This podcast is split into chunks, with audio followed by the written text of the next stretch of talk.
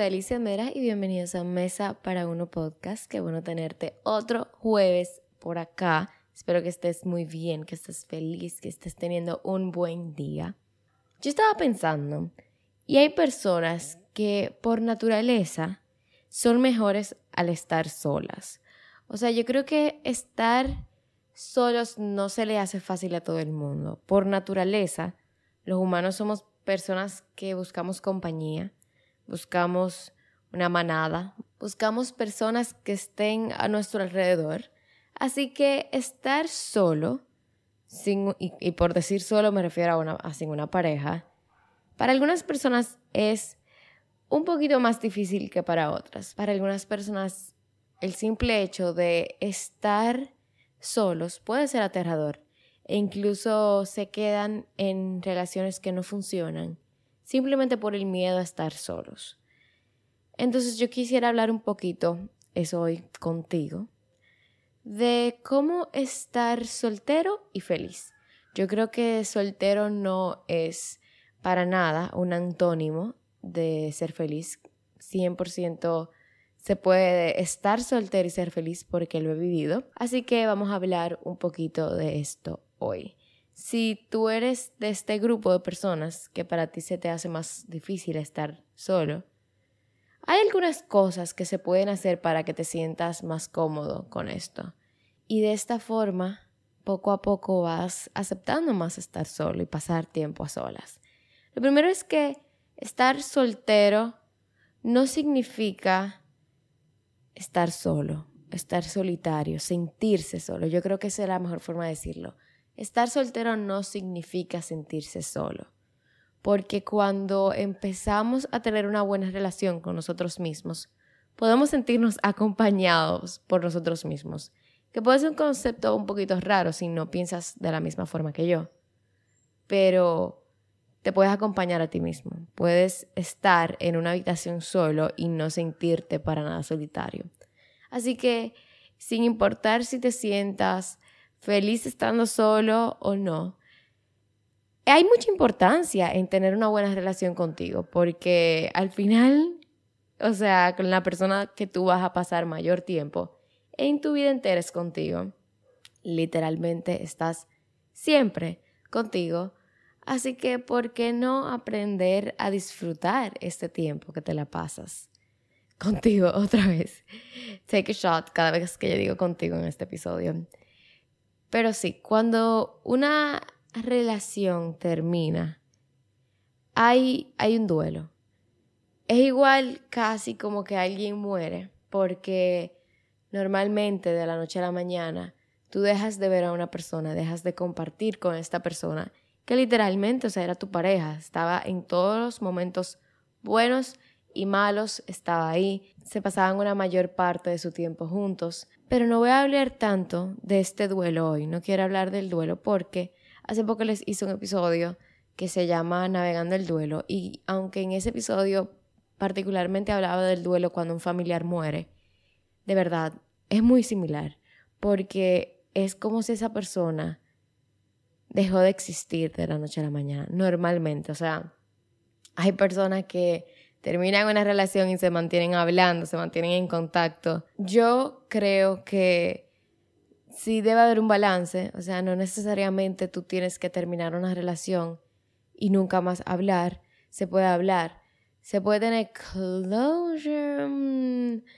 e, ese, ese tema de como la clausura es un tema que a veces es necesario, a veces no.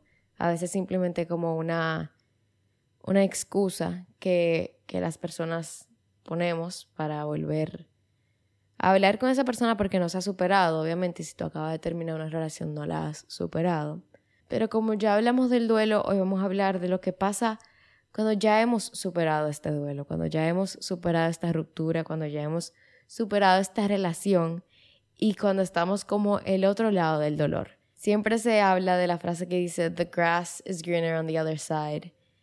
Y la verdad es que the grass is greener where you water it. O sea, la grama no es más verde del otro lado, sino que la grama es más verde de donde se moja, donde se le echa agua a la grama. Entonces, queremos llegar a ese lado donde estoy bien porque yo me estoy haciendo sentir bien, yo estoy trabajando en mí para sentirme bien.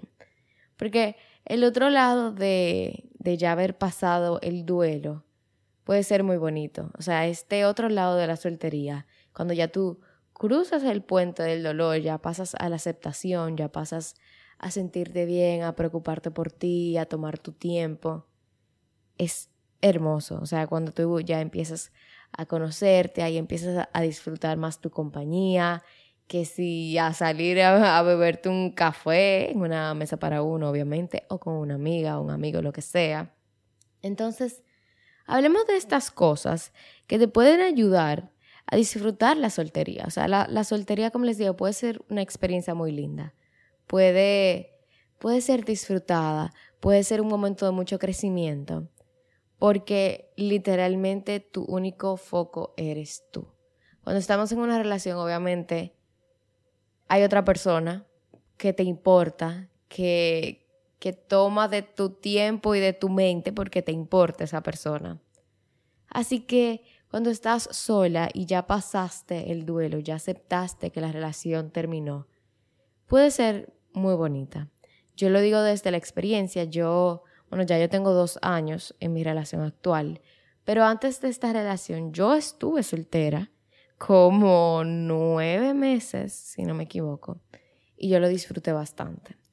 Yo, bueno, les pinto el escenario. Yo vivía en Cabarete, estábamos en pandemia, yo vivía sola en Cabarete, ya mi familia había regresado. Y y nada, me tocó vivir, pasar por la soltería. En este tiempo, si ahora yo le digo que yo soy tímida, en ese momento yo era 10.500 veces más tímida. O sea, era una locura. Y yo siempre digo que haber pasado por este tiempo en el que yo estaba sola, en el que yo estaba, o sea, estábamos en pandemia, tampoco era que yo podía venir y tener mis amigas aquí en, en, Santiago. Y en ese tiempo yo ni siquiera tenía tantas amigas, yo no tenía mis amigas que tengo ahora. Y, por ejemplo, Adela no vivía aquí en el país. Yo tenía muy pocas amigas. Así que la verdad que me fue muy bien mi soltería en Cabarete. Yo estaba allá viviendo, la universidad era online. Y el día que, bueno, no voy a decir el día que quedé soltera, obviamente todo fue un proceso de, de vivir el duelo de que se acabó la relación, pero ya cuando estaba del otro lado, yo, señores, yo viví en la playa. Yo salí a caminar todos los días por la mañana, a coger sol, a bañarme en la playa. Yo creo que yo me bañé en la playa todos los días prácticamente, o un 90% de los días yo me bañaba en la playa cuando yo vivía en Cabaret. O sea, es una locura. Es una locura. Qué, qué, qué rico bañarse en la playa. Pero sí, yo ahí empecé a exponerme como al, al, ¿cómo lo digo? Al environment, al medio ambiente, a salir de mi techo, quiero decir, a salir de mi casa. Yo salía a caminar en la mañana y ahí, como que yo siento que cuando tú estás en lugares tan pequeños como Cabarete, tú siempre ves las mismas personas, tú las ves constantemente. O sea que yo salía a caminar, me topaba con las mismas personas, volví a mi casa, cogía todas mis clases y en la tarde yo decidí un día salir a nada. Yo creo que yo estaba como tomándome una copa de vino en la playa o no sé qué yo hacía. Yo sé que yo estaba en la arena tranquila, y una muchacha que siempre caminaba y yo me la topaba y la veía y como que nos saludábamos, como que, ah, hola, porque, ¿saben? La gente son nice en, la playa, más nice que en la ciudad. Y un día me dice, de que, ah, mira, nosotros estamos jugando voleibol allá, ¿tú quieres venir? Y yo dije, why not? Y decidí ir. Y sin ninguna expectativa, solamente como a ver qué tal. Y ese terminó siendo el lugar que yo iba absolutamente todos los días a hang out, a hanguear con, con amigos. Y lo grande era que, señores, como yo cuento tan lindo este, este periodo de tiempo, porque la verdad es que yo me estaba ahí juntando con Probablemente el, la edad mayor que tuviera cualquier persona ahí era como 17 años, yo tenía como 20, o sea, no era como que... Ahí no estaba pasando nada raro, ahí no había de que nada, nada que se puedan imaginar raro, ahí no estaba pasando nada. Ahí yo estaba literalmente pasando un buen rato, y no voy a decir jugando voleibol porque qué miedo me daba la pelota. Esa gente sabía jugar y que full, alguna de ellas como que estaban en el equipo de su colegio, o sea, que de verdad, y que sabían jugar voleibol. Y yo dije, bueno, ustedes juegan, yo me bebo una sangría aquí al lado, yo los veo, yo, yo grabo para mis videos de YouTube y nada, estamos hangueando, estamos hablando y punto. Así que definitivamente la, disfruté, mi soltería. Y yo creo que no existe otra época en mi... Bueno, bueno, iba a decir, no existe otra época en mi vida en la que yo haya salido tanto de mi zona de confort. Pero creo que ahora lo está superando. Últimamente como que lo estoy superando, pero en ese momento era como la primera vez que yo decía, nada, voy a salir a ver qué tal y me invitaron al, restaurante ese donde estaba todo el mundo y yo iba y, y yo nunca había hecho tantas amistades en tan poco tiempo porque era como que todo el mundo que llegaba ahí, todo el mundo era amigo, todos estábamos en pandemia, todos estábamos trancados, o sea, ¿qué más? ¿Qué más íbamos a hacer que ir allá y algunos jugar voleibol y otros ver a quienes jugaban voleibol? Obviamente la bola me dio algunas veces, pero yo borro lo que no me agrada de mi mente. Pero sí, o sea, les puedo decir que yo disfruté mucho mi, mi soltería y luego en enero del 2021 volví a Santiago, a mi casa, y yo tenía ya como ocho meses viviendo en la playa, o sea que realmente yo creo que al llegar aquí no, ya no era como que el choque de estar soltera, sino que era como el choque de volver a mi casa. Pero igual, siento que hay muchas cosas que se pueden implementar para que momentos así se, se, sientan más fáciles, porque obviamente yo estaba, yo estaba en un ambiente diferente que me permitía vivir tantas cosas bonitas y literalmente con solo poner un pie en la playa yo me sentía bien, que entonces cuando llegar aquí fue como volver a poner empeño en estar bien conmigo misma. Pero realmente para ser feliz después de una relación, yo entiendo que lo más importante es obviamente haber superado esta relación. Yo creo que es imposible que alguien pueda estar feliz si no ha superado la relación. O sea, no te estoy diciendo que tú no quisieras estar con esa persona, quizás te terminaron a ti y no era una relación que tú querías acabar, pero hay que superarla como quieras. O sea, el punto es aceptar que, que terminó esa relación, estar tranquila con todo lo que haya pasado, lo que sea que pasó, estar tranquila con eso y aceptar que ya eso quedó en el olvido y sin importar lo que sea que haya pasado, seguir entendiendo que eres valiosa y que te mereces la relación que que entiendes que te mereces.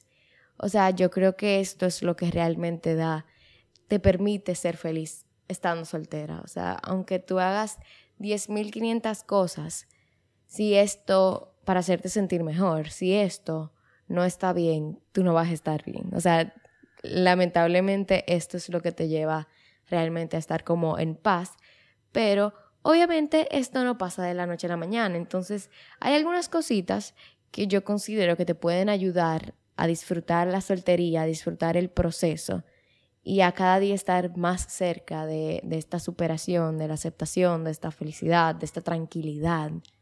Entonces, vamos a hablar de eso, vamos a hablar de algunas cositas que yo creo que, que ayudan en el proceso. Y lo primero es que está bien si tú quieres tomar un paso atrás de las redes sociales. Yo creo que a veces se nos olvidan que las redes sociales no son la vida real. O sea, obviamente lo digo desde alguien que vive con el celular pegado y todo el tiempo con las redes sociales abiertas, pero las redes sociales no son la vida real. Tú no tienes que estar en las redes sociales y tú no tienes que tener a esa persona en tu red social. O sea, tú puedes quitar a tu ex de tu Instagram si, si tú te sientes mal cuando tú ves sus stories o cuando tú ves sus posts y tú puedes quitarlo y bloquearlo, it's fine. Si un ex que terminó una relación que no te interesa saber nada de esa persona y lo quieres bloquear porque esa persona te está contactando, te está contactando y contactando y no te interesa, lo puedes bloquear. It's fine. O sea, no, no importa, literalmente. Y tú puedes quitar a tu ex simplemente porque ya no es parte de tu vida. O sea, yo siento que a veces hacemos esta parte de todo lo que tiene que ver con redes sociales más profundo de lo que hay que hacerlo, más profundo de lo que es. Que yo te quite de mi red social no significa que yo te odio, no significa que yo literalmente te deseo todo el mal, no, simplemente tú no eres parte de mi vida y a mí me da tranquilidad no ver todas tus publicaciones y punto. Y está bien. Y si tú necesitas para ti tomarte un break, tomarte un tiempo de las redes sociales, no ver lo que publica, no esa persona, no ver lo que publica nadie, también está bien. Porque que tú te desaparezca de Instagram de un, por un mes o por dos meses no significa que desapareciste de la vida real. Aprende a contactar a tus amigas, a hablar, a contarse, porque hay muchas veces que nosotros, por ejemplo, dejamos de contarnos cosas, porque yo como que, ah, o sea, mi amiga lo vio, ella lo vio en mi Instagram, para que yo le voy a contar si ella lo sabe. Entonces, realmente, si necesitas tomar un espacio de las redes sociales, do it, hazlo, porque las redes sociales son muy buenas, yo siempre lo digo, son muy buenas, pero si te está haciendo mal, back down take take a step back, o sea, salte. Porque igual como son muy buenas, te puede hacer mucho mal. Así que lo más importante es tu salud mental. Y si tú entiendes que salirte de las redes o quitar a alguien de tus redes te va a ayudar, hazlo y no mires atrás, bebé, que no es tan profundo. Es simplemente eso, como que it's not that deep y punto. Segundo, en un principio yo creo que está bien hacer muchas actividades para que tu mente esté distraída y quizás como algo es tan, como es tan fresco el breakup, pasarte las 24 horas del día pensando en eso no te va a hacer bien. O sea, no, no es algo que te va a ayudar, no es algo que te va a hacer bien, no es algo que te va a, que va a promover que te sientas mejor. Así que en un principio yo creo que está bien ocupar la mente. O sea, obviamente por más que lo ocupes, no vas a dejar de pensar por lo menos una o dos veces al día, varias veces al día sobre esto. Así que en un principio puedes ocupar la mente, pero ve poco a poco incorporando algunas, alguna actividad o, o un tiempo, literalmente puede ser cinco minutos, para pensar en esto. Poco a poco, progresivamente, pero la realidad es que para seguir adelante hay que tomar el tiempo de procesarlo y simplemente obviándolo no va a pasar. Pero en un principio puedes, no sé, jugar tenis, ponte a pintar, a cocinar, a hacer galletas o, o aprende un instrumento musical, no sé, no sé, literal, lo que tú quieras. Pero lo he visto en personas que conozco y sé que ayuda. Sé que en un principio si es demasiado para ti, es bueno hacer cosas que te gusten y que te ocupen un poquito la mente. Y entonces ya cuando estás entrando a, procesarlo un poquito más, a pensar un poquito más en lo que pasó, una herramienta increíble es el journal. El journal se dice diario en español, creo yo. Pero a mí no me gusta decir la palabra diario, porque diario se entiende como que, querido diario, no, y no es así. Es tirar lo que hay en el cerebro al papel. Una vez me preguntaron por Instagram que cómo yo hago para analizar, para organizar mis pensamientos y poder escribir de una forma organizada. Yo le dije, honey, baby girl, no tiene que ser organizado. Yo siento que hay veces que nos estresamos por cosas que no tenemos que estresarnos. El diario es para ti, el diario no debería nadie estar leyéndolo. Entonces ese diario no tiene que ser organizado. Si tu cabeza está desorganizada, ¿cómo va a salir organizado el, el journal? O sea, es imposible. Pero sí, el journal es una muy, muy buena herramienta para, para, para echar lo que tienes en la mente y verlo luego, poder ver lo que has escrito y te da como un espacio para poder vaciar la mente. Hay veces que sentimos que, que tenemos como 10.500 pensamientos al mismo tiempo que no caben en la cabeza. Pues ese es un buen momento para agarrar tu journal y escribir los 10.500 pensamientos sin importar cómo salgan, sin importar si te equivocaste, si no está organizado. Eso no importa. Eso no importa. El punto es poder procesar todo esos 10.500 pensamientos para que luego de que hayas hecho el journal tenga un poquito más de coherencia. No tiene que estar totalmente coherente desde la primera vez porque hiciste journal una vez, no, pero un poquitico, un poquitico más. Y en este journal también puedes practicar lo que es la gratitud. Hay cosas tan sencillas que nos pueden hacer sentir tan bien. Porque algo tan pequeño como poner cada día tres cosas por las que estás agradecido, tres cosas por las que estoy agradecido hoy, no sé, algo así. El simple hecho de empezar tu día poniendo eso te, te puede ayudar muchísimo, te da una perspectiva positiva justo al inicio del día y te, te ayuda a desarrollar una mente de abundancia, que, que es muy positivo, es algo que te va, te va a ayudar en, en el futuro.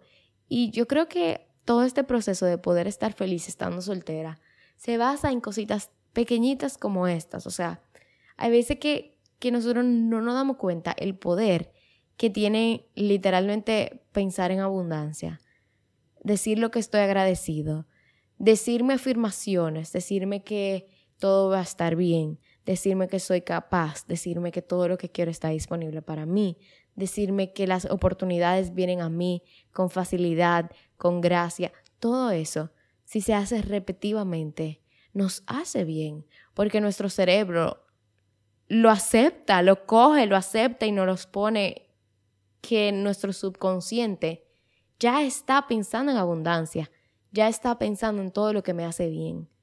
Así que estas cositas que a veces la vemos como insignificantes, estúpidas, eh, hippie, son cosas que realmente ayudan bastante. Número tres. Y me da cosita decirlo, pero take yourself out on a date. O sea, ten citas contigo misma.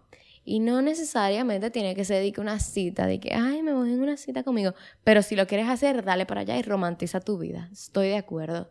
Pero, obvio, había que incluir esto. Había que incluir que, que te tomes el tiempo de pasar contigo misma, de disfrutar tu tiempo, de salir a beberte un café sola en una mesa para uno, o de sentarte en el patio a pintar, o, ¿qué más? Ir a tu restaurante favorito pedir tu comida favorita y sentarte y ponerte bonita, ponerte bonita para ti, literalmente, ponerte un chin de maquillaje si quieres, si no quieres ponerte maquillaje no te pones maquillaje, pero sacarte a ti misma, date yourself, o sea, ten citas contigo misma. Si, si, si puede ser que en un principio se sientas raro, pero si para ti se siente necesario que te compre flores, cómprate flores, cómprate chocolate. Haz para ti lo que tú quisieras que una pareja haga para ti en un futuro. Si tú quieres que tu pareja te compre flores, cómprate las flores. Si tú quieres que tu pareja te lleve a cenar o que cenen juntos, no te tiene que llevar él, que simplemente que vayan juntos a tu restaurante favorito, ve a tu restaurante favorito. Y todo esto te hace que en un futuro tú estás acostumbrada a que tú misma te puedes tratar tan bien que no vas a aceptar menos de una persona. Tú vas a estar tan acostumbrada a que a ese sentimiento que te da cuando hacen esas cosas, esas pequeñas cosas, que a ti te valen tanto, obviamente para cada persona va a ser distinto esto, pero vas a empezar a ser un poquito más picky con lo que aceptas en un futuro y quizás picky no sería la palabra, pero vas a estar muy segura de lo que quieres y no vas a aceptar nada que no sea eso. Número cuatro, cuida tu cuerpo. Y hay tanto que se puede decir en esto de cuidar tu cuerpo. Cuidar el cuerpo no es solo ejercicio, pero sí lo incluye. Hacer ejercicio va en todo. Todo lo que tú quieras tener crecimiento, todo lo que tú quieras ver mejora, ahí está el ejercicio. El ejercicio sana, el ejercicio mueve los pensamientos mientras mueve el cuerpo. El ejercicio es importante para todo en la vida. El ejercicio es, terapia.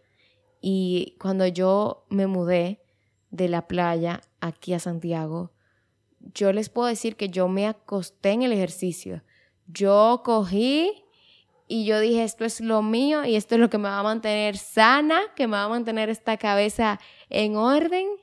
Y yo me apoyé en el ejercicio para sentirme bien. Y funciona. Y obviamente no todos los días tú quieres hacer ejercicio, pero mientras tú vas viendo los resultados, no solo en tu cuerpo, sino también en la mente, sobre todo en la mente, vas a tener más ganas de hacer ejercicio. E incluso de, de manera científica, el ejercicio libera endorfinas que ayuda a aliviar el dolor y a dar una sensación de bienestar. Así que es momento de priorizar el cuidado propio, el cuidado a ti misma. Y este es cuidado de lo que comes, de tu cara, de tu cuerpo, de, de ponerte crema, de sentirte bonita, de hacer cosas que te hagan sentir bonita, de verte un espejo y estar feliz con lo que ves. Todo eso es parte de cuidar tu cuerpo. Obviamente la comida, se dice siempre que tú eres lo que comes. Y si todo el tiempo tú estás comiendo comida chatarra, tú te vas a sentir como una comida chatarra. Así que este es algo súper importante porque, como les digo, si tú no estás a gusto en cómo te ves y en cómo te sientes, si siempre estás cansada porque no estás haciendo ejercicio, porque no estás comiendo nada que te dé energía, te vas a sentir así, te vas a sentir mal, no hay forma que tú te sientas bien. Y lo bueno de esto es que hay algo para todo el mundo. O sea, quizás para mí la caminadora es algo que a mí me hace sentir bien y que me gusta subirme a la caminadora y me gusta caminar y me gusta hacer esta forma de ejercicio. Pero quizás para ti eso es boxeo y para ella es pilate y para aquella persona es yoga y para la otra persona es ir al gimnasio y hacer pesas. O sea, hay algo para todo el mundo. El punto es que es muy fácil descuidar el cuerpo cuando uno está pasando por un mal momento. Pero eso literalmente una bola de nieve. O sea, eso simplemente va a ir creciendo y creciendo el malestar. No, no hay forma de que tú te sientas mejor simplemente acostado y sin comer bien y sin cuidar de tu cuerpo. Número 5, me encanta este y es priorizar otros aspectos de tu vida. Estar en una relación toma tiempo, o sea, al final, aunque uno no se pase 24 horas del día con esa persona, toma esfuerzo, toma tiempo. Yo creo que cuando uno se gradúa de la universidad, sobre todo, uno se da cuenta, incluso yo diría del colegio, uno se da cuenta de el tiempo y la energía que requiere una relación, incluso de amistad. Nosotros hablamos muchísimo de eso, mis amigas, que ser amiga toma tiempo y toma esfuerzo y toma decir, tal día de mi calendario lo voy a tomar para estar con mis amigas. Si eso es una amistad, imagínense el tiempo que toma una relación de pareja. Y uno lo hace feliz, obviamente, no es que yo, ay, no quiero pasar este... No, no, no es así. Obviamente uno está feliz de pasar ese tiempo con la pareja, pero toma tiempo. Entonces, estar soltera o soltera es el tiempo perfecto, el momento perfecto para usar todo este tiempo que te sobra ahora y meterlo en, un negocio, meterlo en, no sé, buscar una maestría, en, en estudiar algo nuevo. Hay una gran cantidad de tiempo desde el tiempo que uno dura menos en el celular hasta las noches, o sea, lo que sea.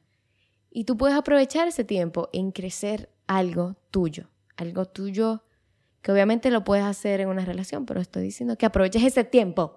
Así que todo ese tiempo que te sobra, no lo uses todo en Netflix. Puedes ver Netflix, obviamente amamos Netflix. Antes de esto yo estaba viendo Netflix, pero usa el tiempo para, para enfocarte en cosas productivas que te vayan a beneficiar en el, en el futuro y aprovecha que tienes todo este tiempo en tus manos.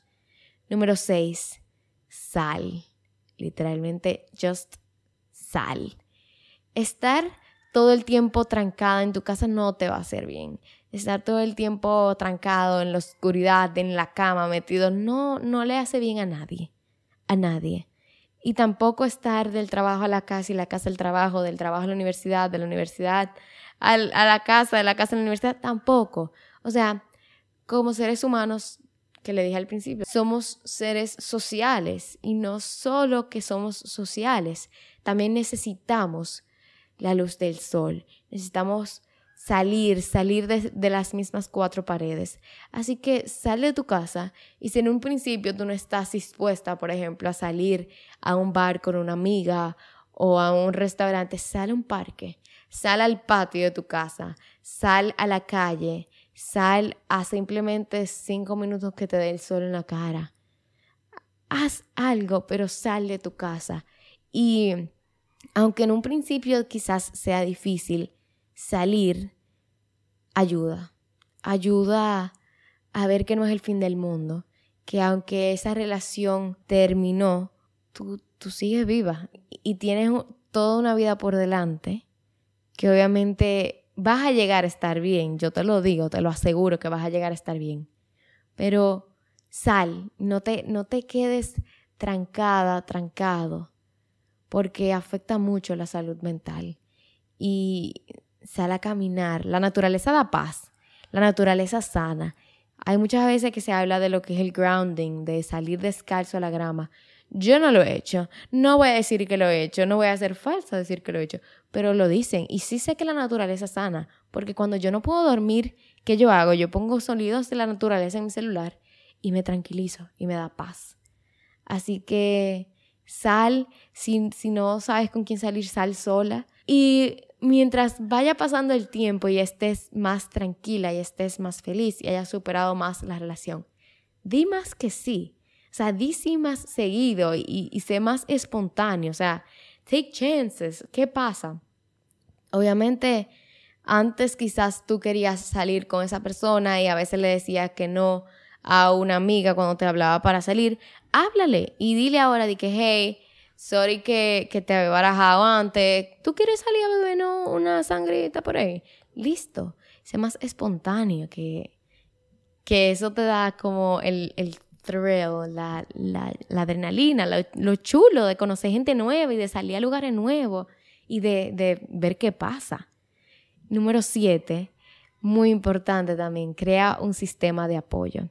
Cualquier etapa de la vida yo creo que es mejor con un sistema de apoyo, todas las etapas de la vida. Y ese grupo de apoyo puede ser amiga, puede ser un amigo, puede ser amigas plural, puede ser los padres, puede ser los hermanos, puede ser lo quien sea. Pero toma el tiempo ahora que estás sin una pareja de cultivar aún más estas relaciones, de hacer que estas relaciones, que no son románticas, se vuelvan todavía más profundas, porque nosotros siempre nos enfocamos en, en siempre mejorar la relación de pareja, pero tú deberías hacer lo mismo también con tus amistades, porque la verdad es que por lo general hay parejas que vienen y van y tus amigas siguen ahí. Así que Cultiva esas relaciones con personas que están ahí y que van a estar ahí para recogerte cuando tú te sientas mal. Y también van a estar ahí para decirte lo que realmente piensan de cualquier situación. Porque hay veces que nos nublamos, hay veces que, que estamos viendo con los ojos de alguien que estaba dentro de la relación. Pero tus amigas te pueden decir, mira, hey, ven acá. No, y te puede enseñar algo que tú no estás viendo simplemente porque tú estás adentro. Así que crea un grupo de apoyo y si no si, si sientes que no lo tienes ahora mismo, busca la forma de encontrarlo, que puede ser por ejemplo con clases en el gimnasio, clases grupales. Uno siempre termina hablando con la gente que están ahí en el gimnasio, eh, sobre todo en clases como pilate y cosas así. Así que sale de tu zona de confort y crea un grupo que, que esté ahí para darte apoyo y para hacerte sentir que no estás sola en caso de que te estés sintiendo de esa forma. Y ocho, acuérdate que no vas a estar soltera para siempre. Hablando así de forma realista y como objetiva, lo más probable es que vas a estar en otra relación si tú quieres. La realidad es que la gran mayoría de las personas superan cualquier relación en la que están y conocen a otra persona y tienen otra relación con esa persona. Así que la realidad es que probablemente no vas a estar soltera para siempre, aunque en ese momento sí se sienta de esa forma. Así que aprovechalo. O sea, yo espero que después tú estés con el amor de tu vida en una relación súper sana y que todas las relaciones que tuviste eh, fueron para llevarte a esa relación y que estás súper feliz, obvio. Pero aunque sea una relación súper sana y súper buena, todas las relaciones traen sacrificios y, y, compromisos. Y aunque sean pequeñitos, estos sacrificios y compromisos, hay cosas que a veces vas a tener que hacer que no quieres hacerlo. Así que aprovecha este tiempo en el que literalmente puedes hacer lo que a ti te dé la gana. En el que puedes ir diciendo de qué ejemplos súper diminutos hasta de que el restaurante que tú quieras ir, la comida que tú quieras comer en la noche, que tú quieres pedir delivery, es lo que tú quieras, chica, chico, chique.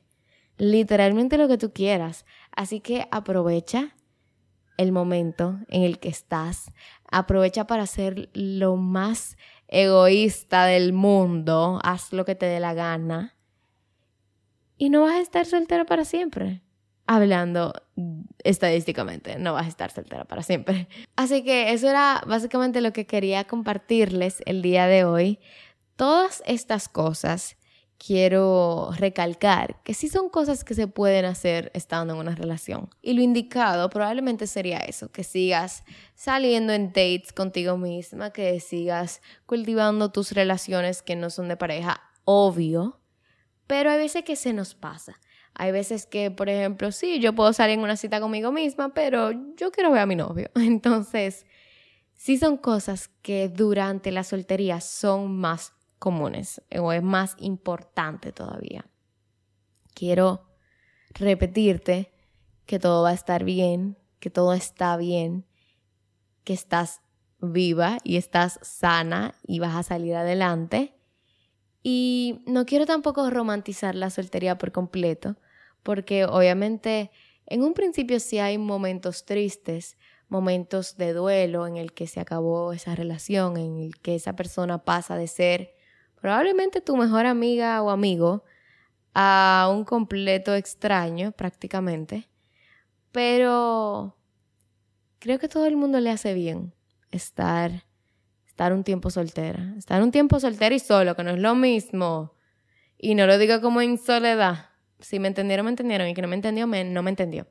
Pero sí creo que es necesario este tiempo de, de sanar, de conocerse, de conocer qué yo quiero en una pareja, de analizar las parejas pasadas y decir, esto no quiero tenerlo otra vez, no lo quiero aceptar otra vez. Y también decir que yo hice en esta relación, porque que una relación termine creo que nunca es solamente de un lado. Sí puede haber una persona más responsable que la otra, pero siempre, o sea, it takes two to tango. No hay algo que en una relación se haga y que solamente recaiga sobre una persona. Normalmente las dos personas jugaron un papel en que las cosas pasen de la forma que pasan. Pero al final estás sola, literalmente, en la vida. Eh, eres la única persona que va a estar contigo absolutamente todo el tiempo. Y eres la única persona que te puede hacer sentir bien. Y eres la única persona que te puede hacer feliz. Creo que hay muchas veces que se olvida esto en, en relaciones. Y, y hay veces que se terminan relaciones porque tú dices, ay, esa persona no me hace feliz. Pero la verdad es que la única persona que te puede hacer feliz eres tú. Hay veces que, que no es la relación lo que está mal, sino es algo tuyo. Es algo interior que hay que trabajar para estar bien. Obviamente también puede, la relación puede que play a part in it, puede también ser parte de eso. Pero quiero que se acuerden de eso, de que la felicidad solamente te la puedes dar tú misma. Y la felicidad tan así como tan interna, tan estoy feliz conmigo, creo que sí se encuentra en momentos de soledad.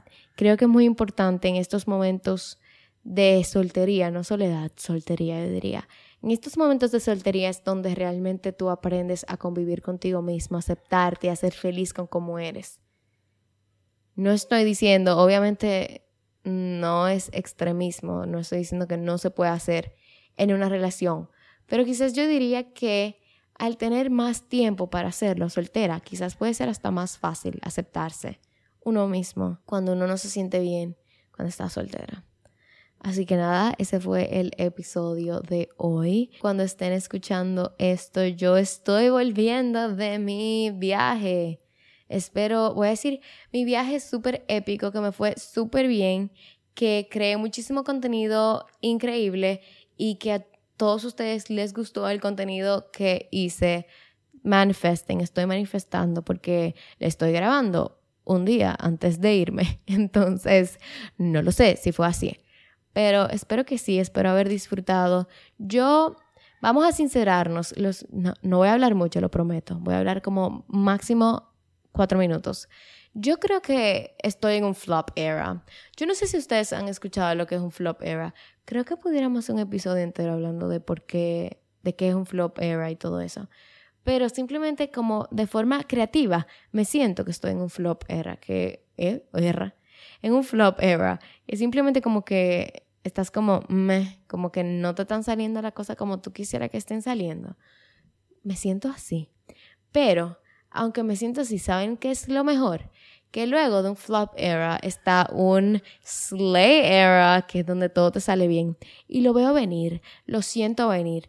Creo que haber esta semana hecho el contenido para poder irme a mi viaje mañana, tranquila, era, sobre todo es por eso, porque creo que necesito de forma creativa un break. Obviamente voy a grabar todo y voy a hacer mucho contenido, pero la parte de crear el contenido para mí no se siente tanto como trabajo. Para mí la mayor parte del trabajo es como editar. Eso es lo que le siento más pesado.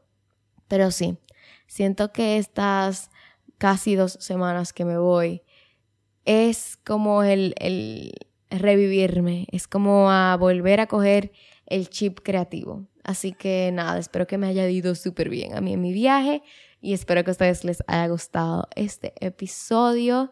Nos vemos el próximo jueves. Yo soy Alicia Mera y esta es Mesa para Uno Podcast. Chao.